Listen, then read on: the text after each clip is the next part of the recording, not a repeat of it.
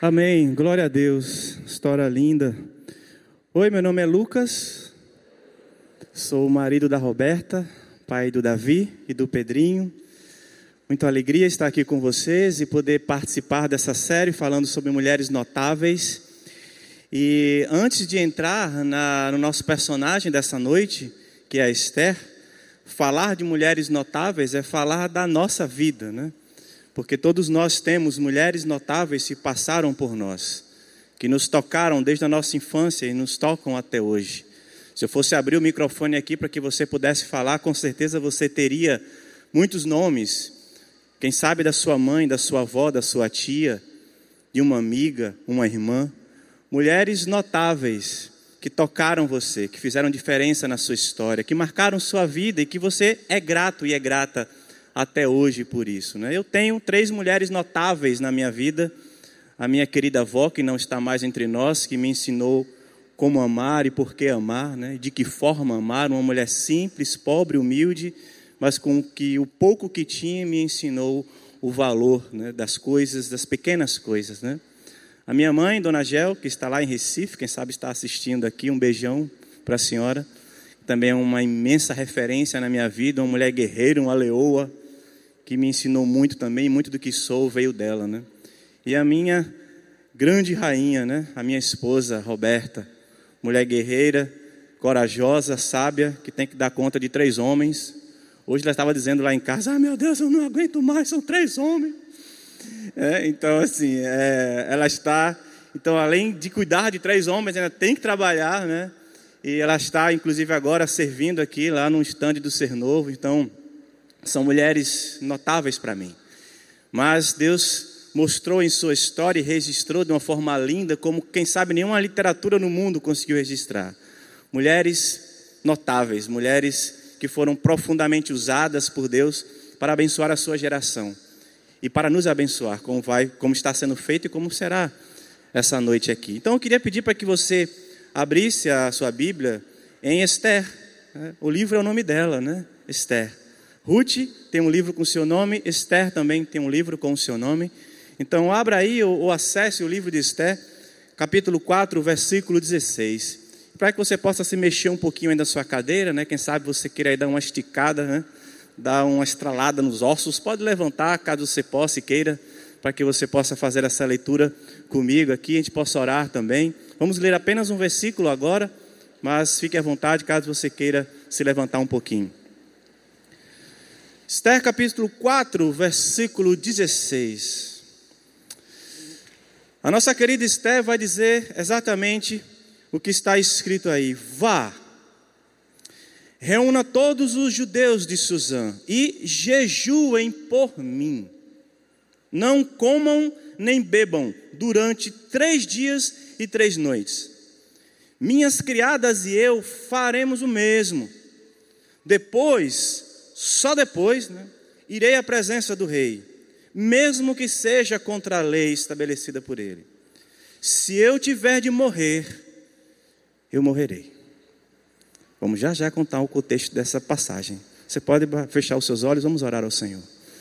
Senhor Deus, nós queremos colocar diante de Ti mais esse momento, Senhor, de entrega, de adoração, de celebração, de ensino, Senhor. Que o teu Espírito Santo esteja entre nós, falando, Senhor, através da tua palavra e da história dessa mulher notável. Senhor, que tu possas tocar em nossos corações e mexer naquilo que só o Senhor pode mexer e tocar naquilo que só o Senhor pode tocar e que possamos sair daqui, Senhor, ricamente abençoados por ti.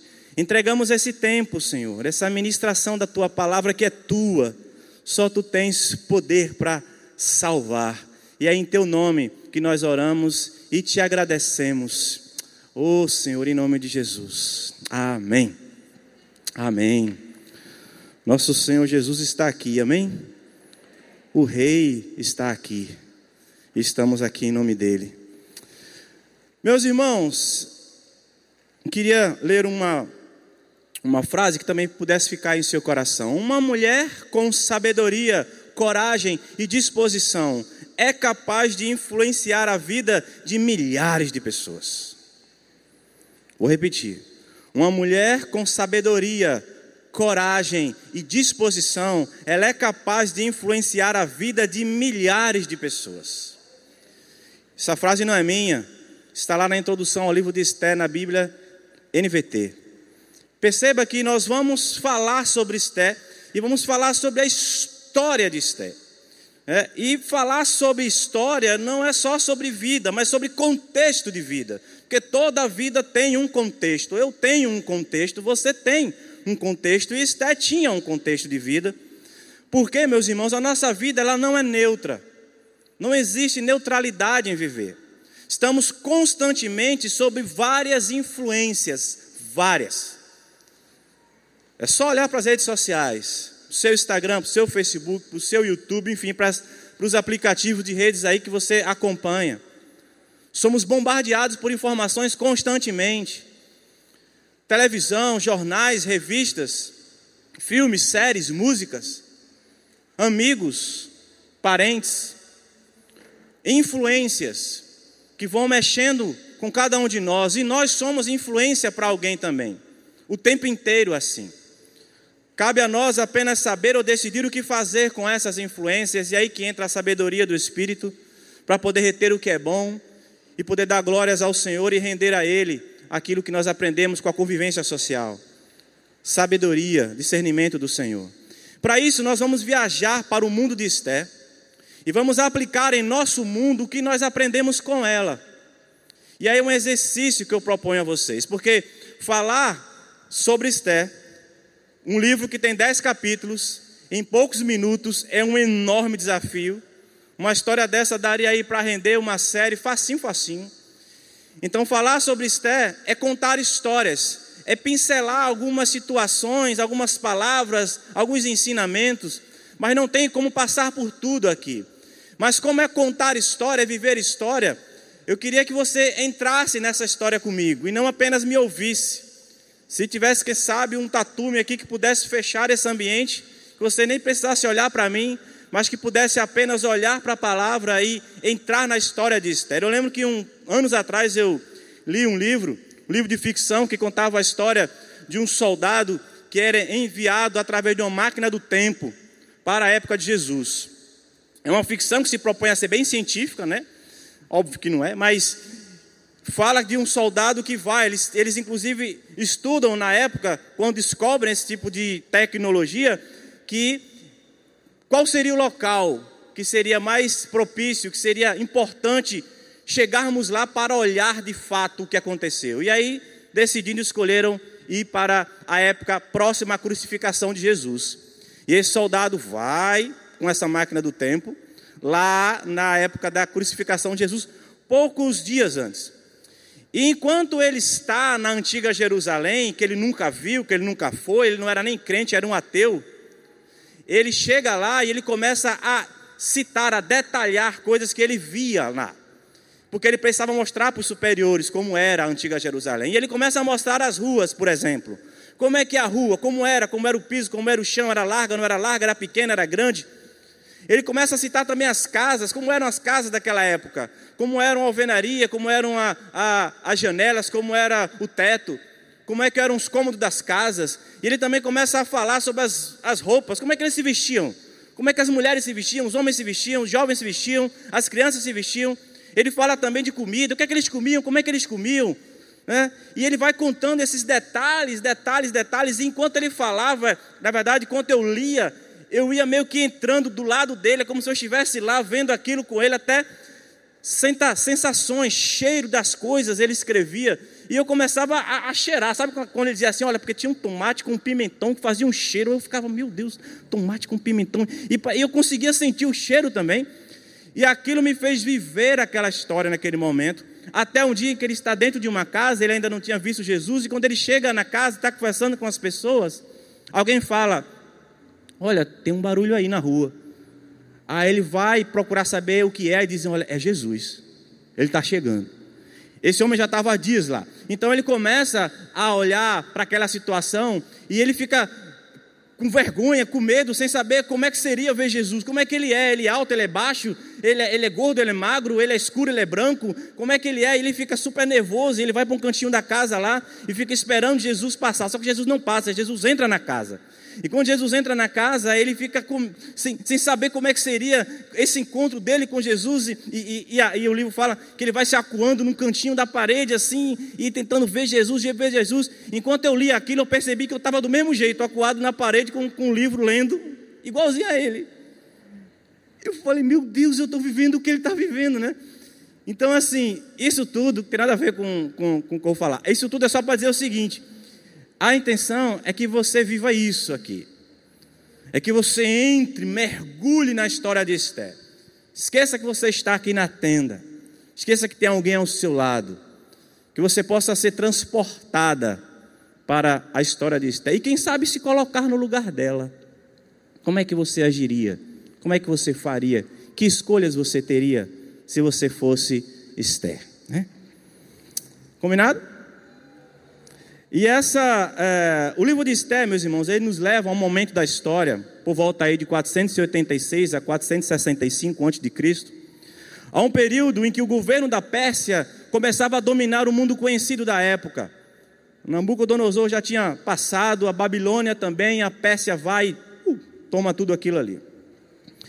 O seu rei, Xerxes ou Assuero, dependendo da tradução da sua Bíblia, era um rei cruel, era um rei tirano, mas que realizou alguns feitos, entre eles a conquista do Egito e a construção de um enorme e luxuoso palácio em uma, uma cidade chamada Persépolis.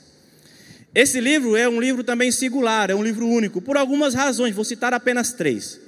A primeira é que ele explica a origem de uma festa muito importante do povo judeu chamada Purim. Uma festa comemorada até hoje, uma festa regada a muitas cores, barulho, dança onde eles comemoram a salvação do seu povo, quando eles forem libertos do extermínio de um homem chamado Amã, que está na história de Esté. Também é singular porque relata a história dos judeus que não eram praticantes e que preferiram ficar na Pérsia a voltar para a sua terra que estava já construída. Eles ficam lá, muitos nasceram lá, estavam acostumados com aquela cultura, queriam viver ali, era a vida deles, era a história deles, os amigos deles, as coisas, as coisas deles, eram judeus, mas quiseram ficar ali. E o outro também, outro aspecto interessante é o fato marcante que o nome Deus, o nome Deus, não aparece em canto nenhum desse livro. Mas que fique bem claro que, mesmo não aparecendo de forma explícita, a sua presença, o seu poder, são vistos e percebidos claramente na história de Esté, nos seus dez capítulos. O nome do livro deriva de sua personagem principal, Esther, que em persa significa estrela. Esther, estrela. Ela realmente iria brilhar naquele momento, naquela nação. A órfã que se tornou rainha. Quem não era nada e foi colocada no maior cargo que uma mulher poderia chegar na sua época. Então vamos viajar para o livro de Esté e falar sobre as providências de Deus. Vamos apontar algumas providências do que Deus fez através dela. Como eu falei, não tem como contar todas, são muitas, mas algumas delas nós vamos passear por alguns capítulos e refletir sobre o que Deus fez naquele momento da história. Vamos passear por, pelos capítulos e aí vamos entrando nessa história passo a passo. O capítulo 1 e 2 da nossa história, meus irmãos, o primeiro e o segundo capítulo, nos traz acontecimentos muito importantes para que a, para que a nossa personagem fosse preparada para chegar a, ao seu apogeu. Primeiro, que a Bíblia vai nos falar, já nos primeiros versículos, que um banquete estava sendo oferecido naquela região, naquele palácio, naquela nação. Um banquete oferecido pelo rei, um banquete que iria durar meses meses de comida, bebida, farra, ostentação, que o rei usava dos recursos do seu reino para se embriagar e poder ostentar todo o poder e recurso que a sua nação poderosa tinha. Enquanto ele fazia isso, a sua esposa, a rainha Vasti, recebia as mulheres, as esposas desses homens, em um outro momento, em um outro ambiente, em um outro banquete. Embriagado, o rei Xerxes chama, pede para chamar a sua rainha. E a intenção dele era expor ela publicamente, bêbado, inconsequente, sem noção do que fazia. Ele quis expor a sua esposa para brincar com ela, para fazer dela um teatro. Naquela época, mulheres rainhas ou de grandes posses, elas não se elas não apareciam publicamente, elas eram muito compostas, elas usavam véu, elas eram cobertas para só o seu dono pudesse tocá-la ou ver a sua beleza. E ele muda aquilo e traz ela e quer que ela vá para ali. Manda chamar Vasti. Eu quero que ela se exponha para as pessoas. E ela recusa a ordem dele. Ela recusa a ordem do rei dela sabendo, obviamente, que aquilo ia ser muito complicado para ela. Chega a notícia e diz: Olha, ela não vem. E a Bíblia diz que ele ficou enfurecido. A primeira lição que eu posso tirar disso aqui é que você pode ser o rei quem for, mas quem manda é a rainha, né? Aqui a gente vê isso muito claro, tá? Será, hein? Olha, o rei, sabendo que ela não vinha, ele vai buscar conselhos. E com os seus conselheiros, ele pergunta: Olha, o que, que, que, eu faço agora? Ela, ela não veio. Ela não está aqui. Os conselheiros dizem assim: Olha, rei, complicou. Porque é o seguinte: é uma desobediência. Isso gera consequências. Ela está te desmoralizando e ela vai influenciar as outras mulheres a fazerem a mesma coisa quando forem confrontadas. Ele pergunta o que é que eu faço então. Ele diz assim: olha, a única solução é tirar ela do poder. Como é que eu faço? Vamos criar um decreto que tire ela do poder. Porque não tem condições dela governar mais ao seu lado. Que ela vai manchar a tua imagem. Ele aceita e assim faz. Um decreto tira Vasti, a rainha do poder. Quem sabe o primeiro disso. E aí, meus irmãos, é exatamente nesse momento que entra a nossa querida Esther. Lá no versículo 7, vai dizer assim: olha, capítulo 2: jovem, bonita e atraente. Esta é a nossa Esther. Jovem, bonita e atraente. Interessante que a Bíblia faz esse destaque, né? E o rei é aconselhado, inclusive, a montar aí um grande concurso de beleza, quem sabe o maior concurso de beleza que já se viu na história, para poder trazer as mais belas mulheres do seu reino e delas tirar uma que seria a rainha. Quando o tutor de Esther, seu primo Mardoqueu, judeu da tribo de Benjamim, sabe disso, fala: opa, é uma oportunidade do nosso povo criar proeminência, voz, importância. E ele prepara ela para isso e diz: Olha, você vai participar desse concurso. Mas pede para ela não revelar a origem, a sua nacionalidade. E assim começam os preparativos de todas as mulheres mais lindas e preparadas da época para o encontro com o rei. E essa, essa preparação durava, pasmem, um ano. As mulheres passavam um ano sendo preparadas, não só na sua beleza, mas na cultura, nos valores, no formato, naquilo que elas poderiam falar e ser, que poderia colocar elas no status da rainha, do homem mais importante do mundo da época. Esté passa por todo o preparo e vai se encontrar com o rei. Tantas outras já tinham, e aí ela segue. E a Bíblia fala que ela cai na graça do encarregado do harém, que prepara ela ainda melhor e quando ela chega no rei, o rei olha para ela e fica logo encantado. Automaticamente ele percebe que é a mulher certa na hora certa, para o momento certo. E ela é coroada rainha da Pérsia. E com a sua coroação, duas coisas importantes acontecem. A primeira é que é estipulado ali pela primeira vez um feriado nacional onde uma vez por ano ninguém trabalharia, descanso total, festa, diversão, brincadeiras. Tão foi a alegria do rei em ter uma mulher daquela ao seu lado. E além disso, o seu primo, seu tutor, Mardoqueu, torna-se oficial do palácio, Quem sabe por ter trazido uma mulher tão extraordinária para o rei. A primeira providência, meus irmãos, que eu percebo desse momento da história da vida de Esther é a honra em vez de humilhação. Honra em vez de humilhação. O que é que é isso? O rei gostou mais de Esther do que qualquer outra moça. Esther, capítulo 2, versículo 17. Capítulo 2, versículo 17 de Esther, vai dizer que o rei gostou mais dela do que qualquer outra. Agradou-se tanto dela que pôs a coroa real em sua cabeça e declarou rainha no lugar da sua antiga esposa. Esther é honrada em vez de exposta. Esther faz parte do povo de Deus. Ela é uma judia. Ela é uma estrangeira. Mas ela foi honrada naquele ambiente, num local que não era dela. Começamos a perceber Deus costurando a história para que esse povo se tornasse um povo importante para as decisões que precisariam ser tomadas a partir daquele momento.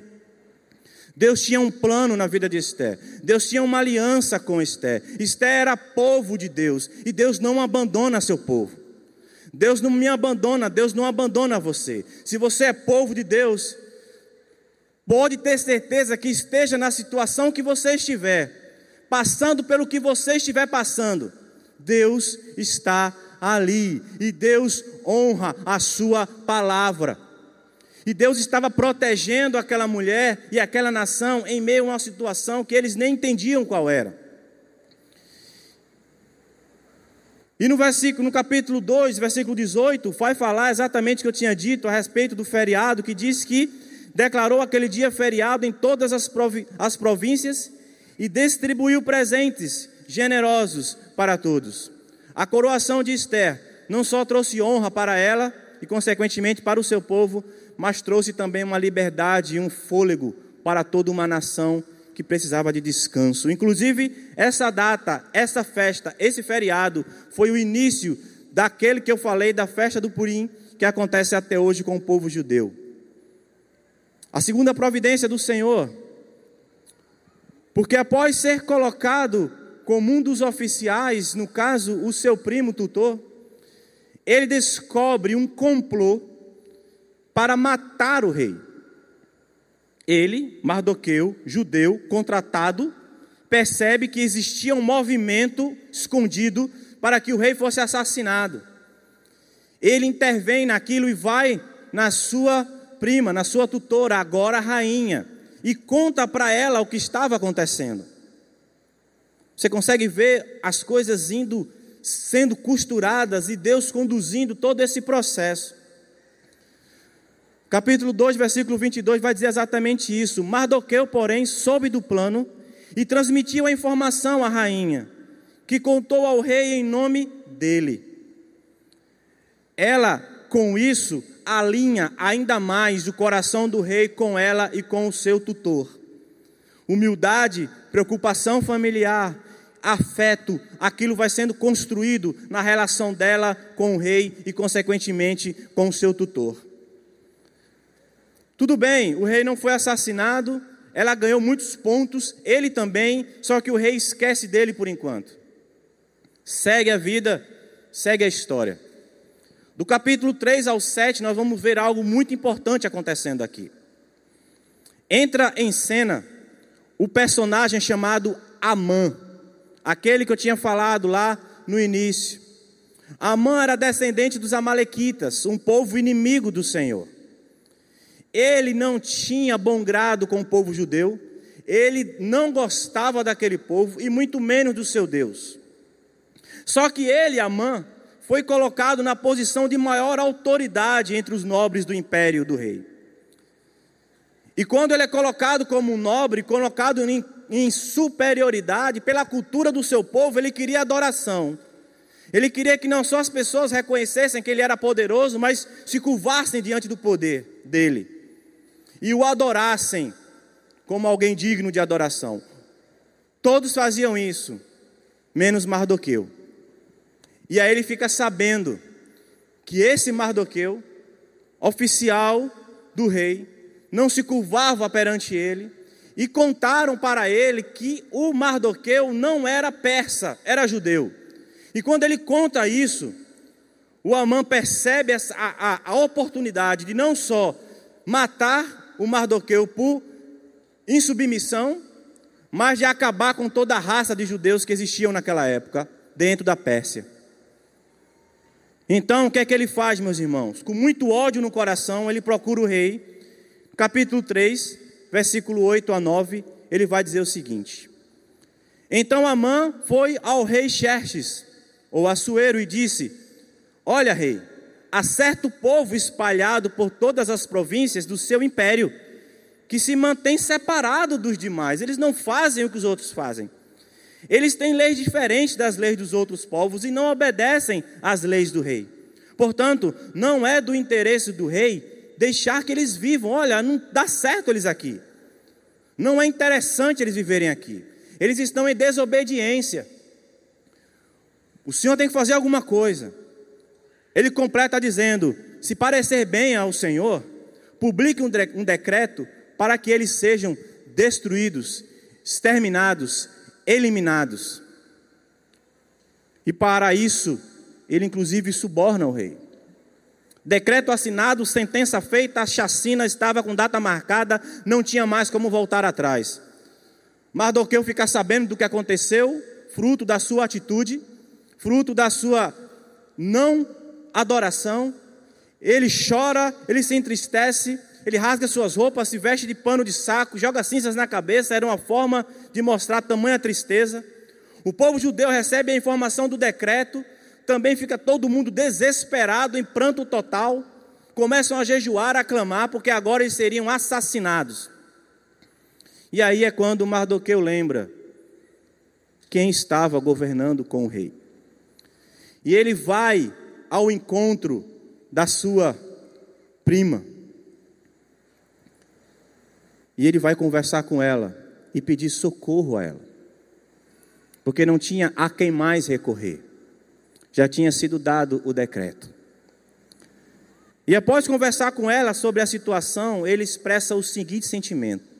Preste atenção no que ele diz. Capítulo 4, versículo 14, lá para o final. Ele vai dizer assim: Olha, Esther, quem sabe, quem sabe, não foi justamente para uma ocasião como esta que você chegou à posição de rainha? Quem sabe, Esther? Não foi exatamente para isso, porque eles vão nos matar. E aí, minha querida irmã, quem sabe não foi exatamente para a posição de mãe que Deus te colocou para que você pudesse amar e cuidar de uma pessoa posição de filha para honrar seus pais.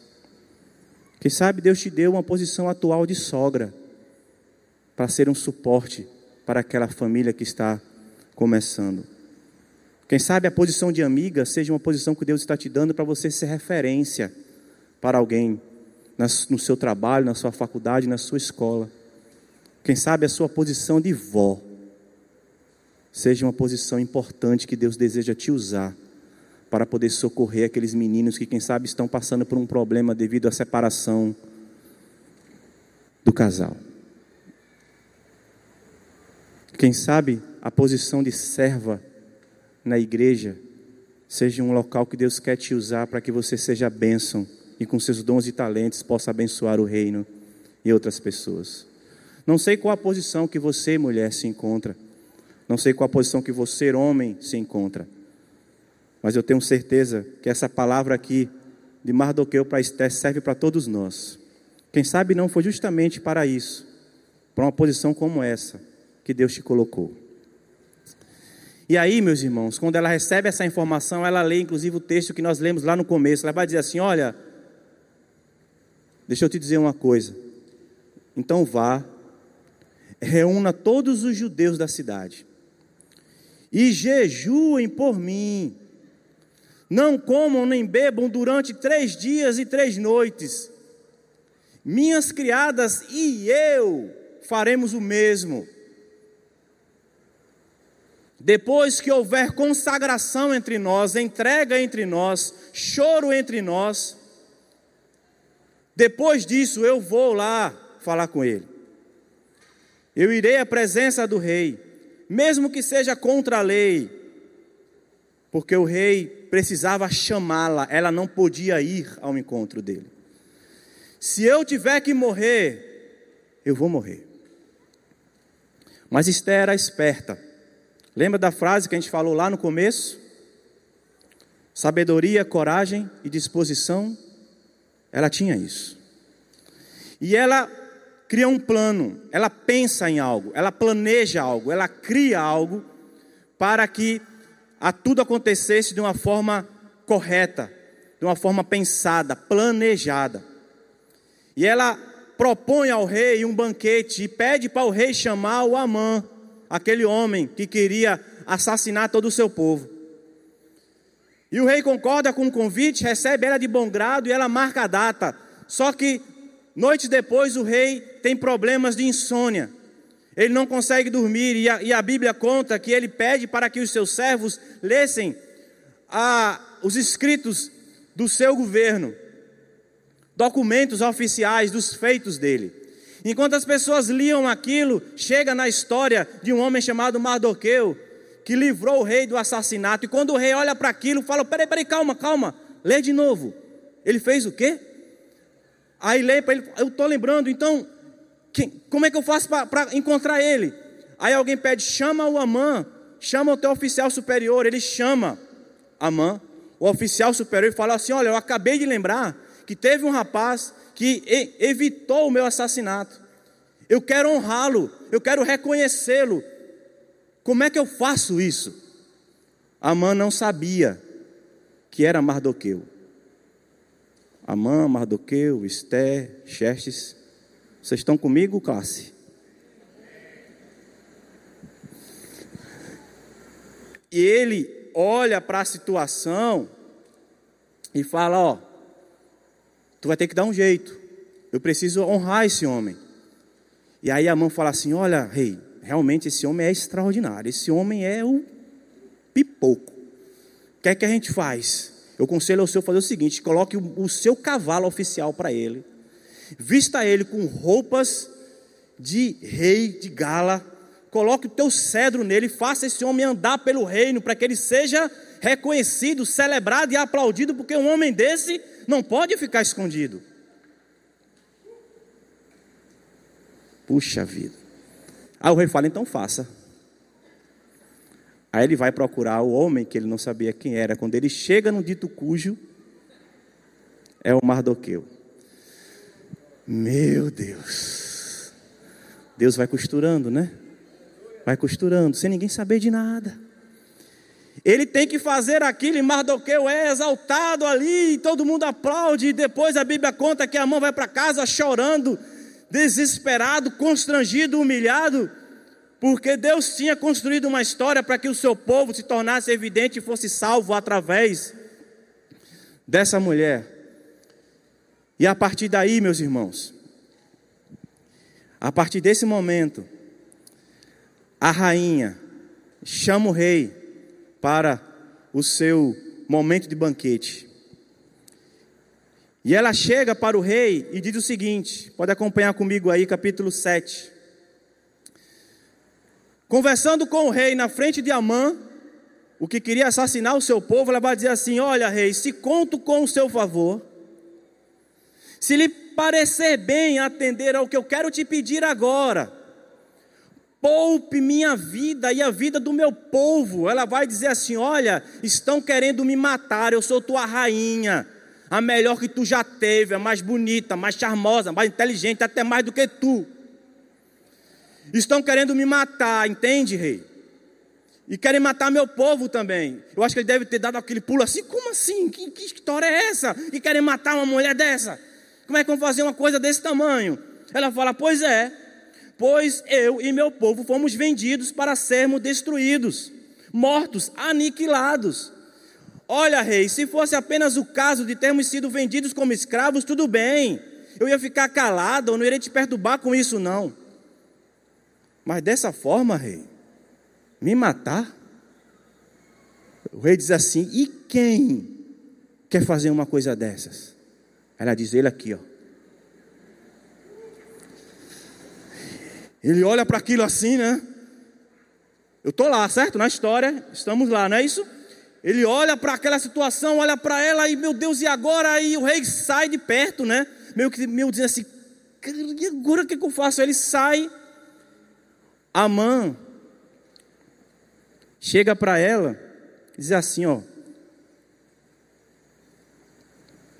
Esther respondeu: Nosso inimigo e adversário é Amã, esse homem perverso Amã ficou apavorado diante do rei e da rainha. O rei furioso se levanta, sai. Amã, porém, ficou ali, quem sabe sentado, ajoelhado, e a Bíblia fala que ele implora pela sua vida, ele clama pela sua vida, ele se humilha diante dela, pedindo socorro. Não faz isso, ele vai me matar. Enquanto o rei está por ali, quem sabe tentando fazer alguma coisa, e a rainha está governando a situação, perceba que ele voou, ele saiu fora. Quem está conduzindo o processo todo é ela. E aí alguém chega para ele lá no jardim onde ele estava, quem sabe ali, sem saber o que fazer, e fala assim: Rei, hey, deixa eu te dizer uma coisa. Esse Amã aí construiu uma forca de mais de 20 metros, sabia? E sabe para que ele construiu? Para matar Mardoqueu. Mardoqueu é do povo dela. E ela é tua rainha. E ela é mais inteligente que você. Não, não tem isso na Bíblia, não. Então, eu aconselho, rei, a fazer a mesma coisa com ele, certo? Ele criou uma forca de mais de 20 metros para matar Mardoqueu, então meu conselho, pega essa forca e mate a ele. Esse homem não merece honra. Esse homem é um traidor, um assassino, um mentiroso. E assim executaram Amã na forca que ele havia construído para Mardoqueu. E a ira do rei se acalma. Providência de Deus através de Esther, meus irmãos, é que o livramento da morte de sua família e de todo o seu povo. Uma mulher sábia, corajosa e disposta, ela é uma ferramenta para, para salvação. Ela é uma ferramenta para levar Jesus. Ela é uma ferramenta de pacificação. Ela é uma ferramenta poderosa de Deus no ambiente familiar. Esther salva todo o seu povo coragem, intrepidez, amor, Deus usou ela para que o seu povo fosse salvo e liberto. Precisamos, eu e você, ter essa sabedoria, disposição e coragem para que Deus nos abençoe e nos use para a sua glória, para o bem do povo e para o nosso próprio bem. Porque quando nos colocamos diante do Senhor e buscamos nele sabedoria, coragem, disposição, Deus usa para a bênção de todos. E assim o povo é liberto. E o capítulo 8 ao capítulo 10, após a morte de Amã, Esther revela ao rei que Mardoqueu é seu primo, parente dela. O decreto é cancelado e o povo judeu passa a ter proteção especial. Aquilo que terminaria em morte, desgraça, termina em bênção e salvação através de uma mulher honrada pelo Senhor, de uma mulher que, se, que entende o seu papel na história, que percebe o seu valor, que usou da sua vida, da sua inteligência, do seu porte para o bem da sua nação, para a honra e glória de Deus, para a salvação do seu povo. Capítulo 8, versículo 16 vai dizer que os judeus se encheram de felicidade e alegria e foram honrados em toda parte. O povo que seria aniquilado, destruído, passa a receber honras de todo o povo persa, por olhar para aquela mulher e ver nela virtudes e valores, fruto de um povo de Deus, que antes de tomar ações, antes de fazer alguma coisa, antes de agir por impulso, vai jejuar vai orar, vai aquietar o coração. Porque você, mulher, sabe como é difícil fazer isso no meio de uma confusão, no meio de um desespero, no meio do medo, no meio de uma discussão, de uma afronta, de uma acusação. Parar, orar, jejuar, buscar consagração, para que através dessas atitudes Deus possa te capacitar e te dar sabedoria, coragem, disposição. Você quer isso? Quem não quer isso, não é? Quem não quer isso? Muitos que pertenciam a outros povos do império se tornaram judeus depois do que viram acontecer ali. Até com medo mesmo, porque perceberam que existia alguma coisa ali que não era comum, que não era normal. Como é que pode uma coisa dessa acontecer? Como é que pode uma mulher vindo de uma outra nação inferior, escrava, chegar ao posto de rainha de uma nação e conseguir, através da sua posição, liberar todo o seu povo de morte? E além disso, conseguir ser extremamente bem vista e bem quista por toda uma nação, tem alguma coisa por trás disso aí. Quem sabe eles não sabiam o que era, mas eu sei, mas você sabe. Deus estava lá. Deus estava costurando toda a história. Deus estava salvando o seu povo.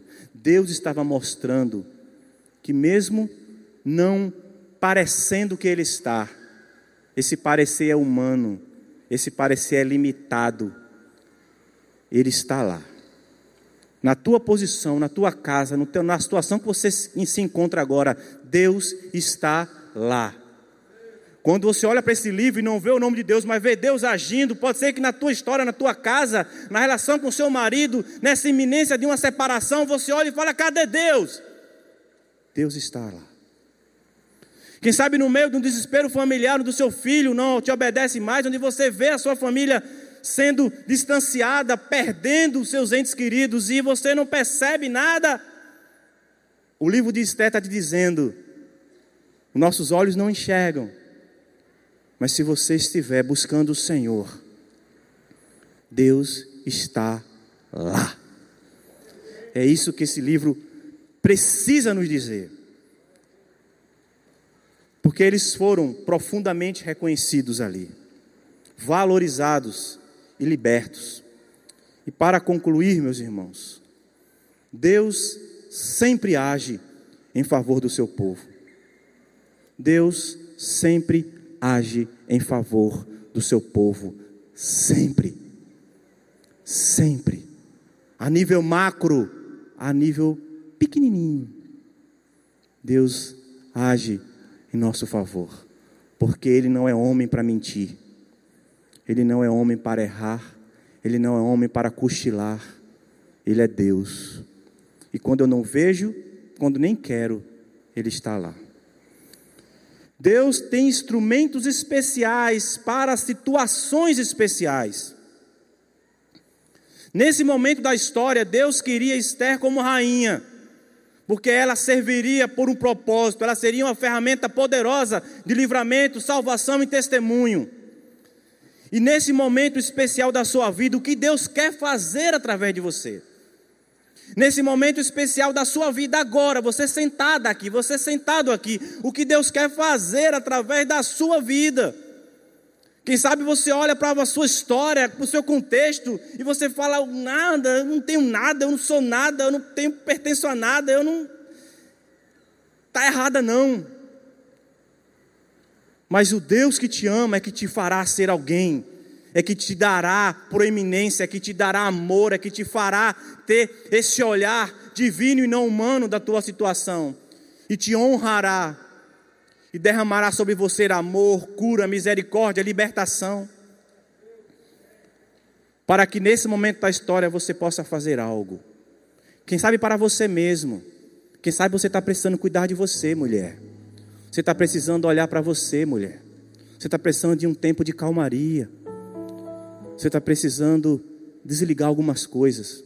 Você está precisando pausar essas redes sociais aí, esse negócio de Instagram, esses réus, rios, róis esses negócios aí que eu não sei nem o que é.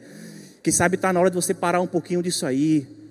Vem aqui para o campus num sábado à tarde, vai contemplar essa natureza aqui, vai ficar embaixo de um pé de manga, vai ver o passarinho, vai caminhar, vai dar um mergulho no mar, vai ler um livro. Maridão, Se estiver ouvindo, quem tem ouvidos para ouvir, ouça, né? Forneça isso para sua mulher. Quem sabe ela está precisando de um tempo, até de você mesmo, para que ela possa se encontrar consigo mesma e passar a, a se amar. Para que ela possa se entender nesse momento da história e dizer assim: Eu preciso amar mais meu marido, porque a situação está difícil, ele não vale, não, ele nem merece. Mas nesse momento da história do meu casamento, eu preciso amar esse homem até o fim. Eu preciso ter em Deus o amor referência. Deus me ama, eu amo. Não mereço, Deus está me amando. Ele pode nem merecer, mas eu vou amar no padrão divino e não humano. Quem sabe Deus está te chamando para uma posição como essa, de filha, para poder socorrer teus pais. Quem sabe Deus está te colocando em um momento de vida em que você pode ser bênção na vida de alguém. O que você vai fazer nessa situação especial que você está? Deus usou uma órfã para torná-la rainha e liberar, e liberar, libertar todo um povo. Você é rainha do seu lar. Você é rainha, princesa do Senhor, querida e amada por um Deus que morreu na cruz por você. Ninguém no mundo ou fora dele faria algo tão extraordinário por você como fez o nosso Senhor e Salvador Jesus Cristo. De morrer numa cruz para que você, mulher, mãe, filha, avó, sogra, amiga, tivesse vida e vida em abundância.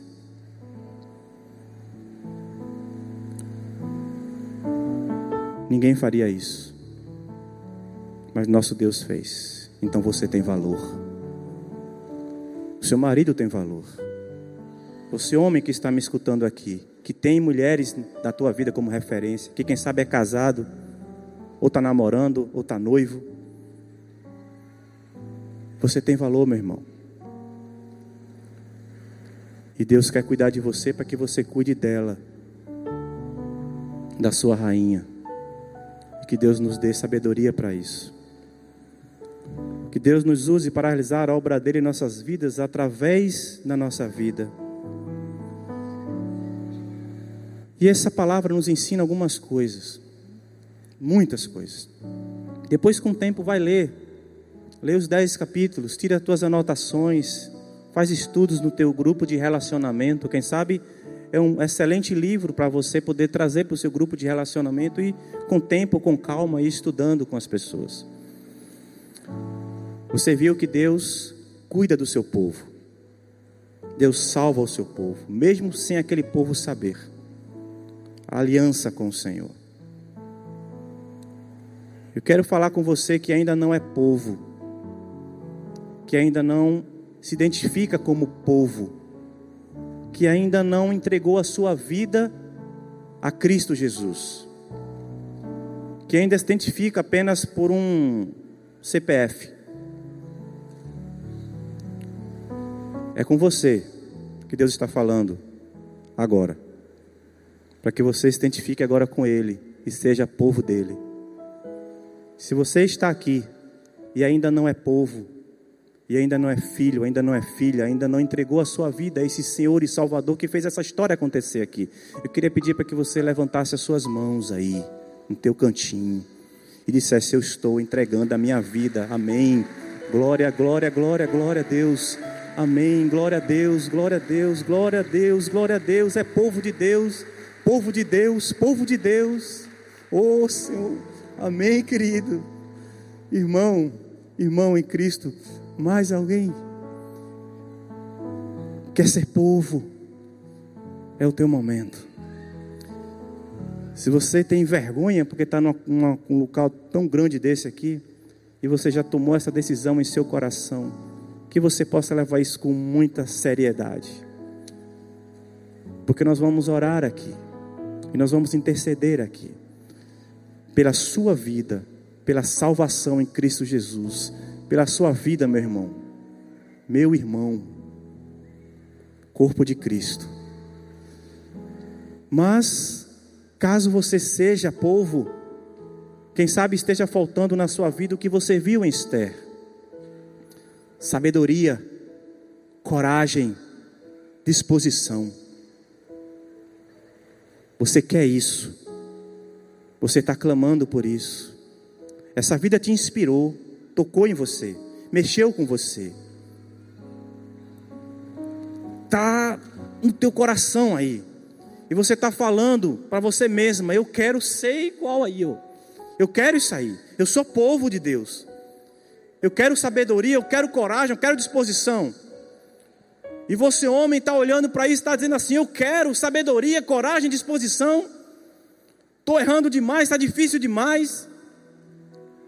Se você quer isso, meu irmão e minha irmã, eu queria pedir para que você ficasse de pé aí no seu lugar para que você pudesse clamar ao Senhor em oração, para que Deus te dê sabedoria, coragem e disposição para vencer as tuas lutas, teus desafios, tuas dores, teus traumas e aquilo que Ele tem colocado na sua vida. Quem sabe para você poder sustentar sua família, caminhar mais uma milha, ter mais fé, ter mais esperança, seguir mais em frente, amar mais, amar mais, amar mais.